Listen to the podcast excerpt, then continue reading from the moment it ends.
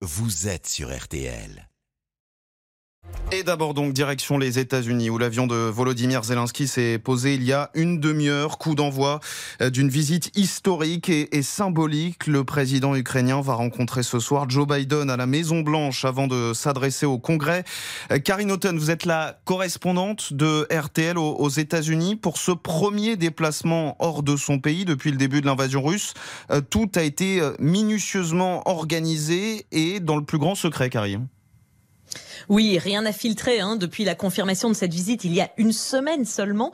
Le Conseil de sécurité nationale des États-Unis était confiant que le président ukrainien arrive à bon port. Il faut dire qu'il a coordonné un déplacement digne d'un film d'espion. Après avoir quitté le front ukrainien hier où il faisait la tournée de ses troupes, Vladimir Zelensky est monté à bord d'un train pour Djeschouf, au sud-est de la Pologne. C'est là où sont stationnés temporairement le gros des forces américaines et c'est là qu'il aurait embarqué dans un avion du gouvernement américain. Surtout, c'est son escorte qui est impressionnante. Au moins un et peut-être plusieurs avions de chasse F-15 américains l'auraient rejoint en mer du Nord, ainsi qu'un AWACS de l'OTAN. Vous savez, les AWACS, ce sont ces avions radars capables de détecter d'autres appareils, mais surtout des missiles et autres projectiles.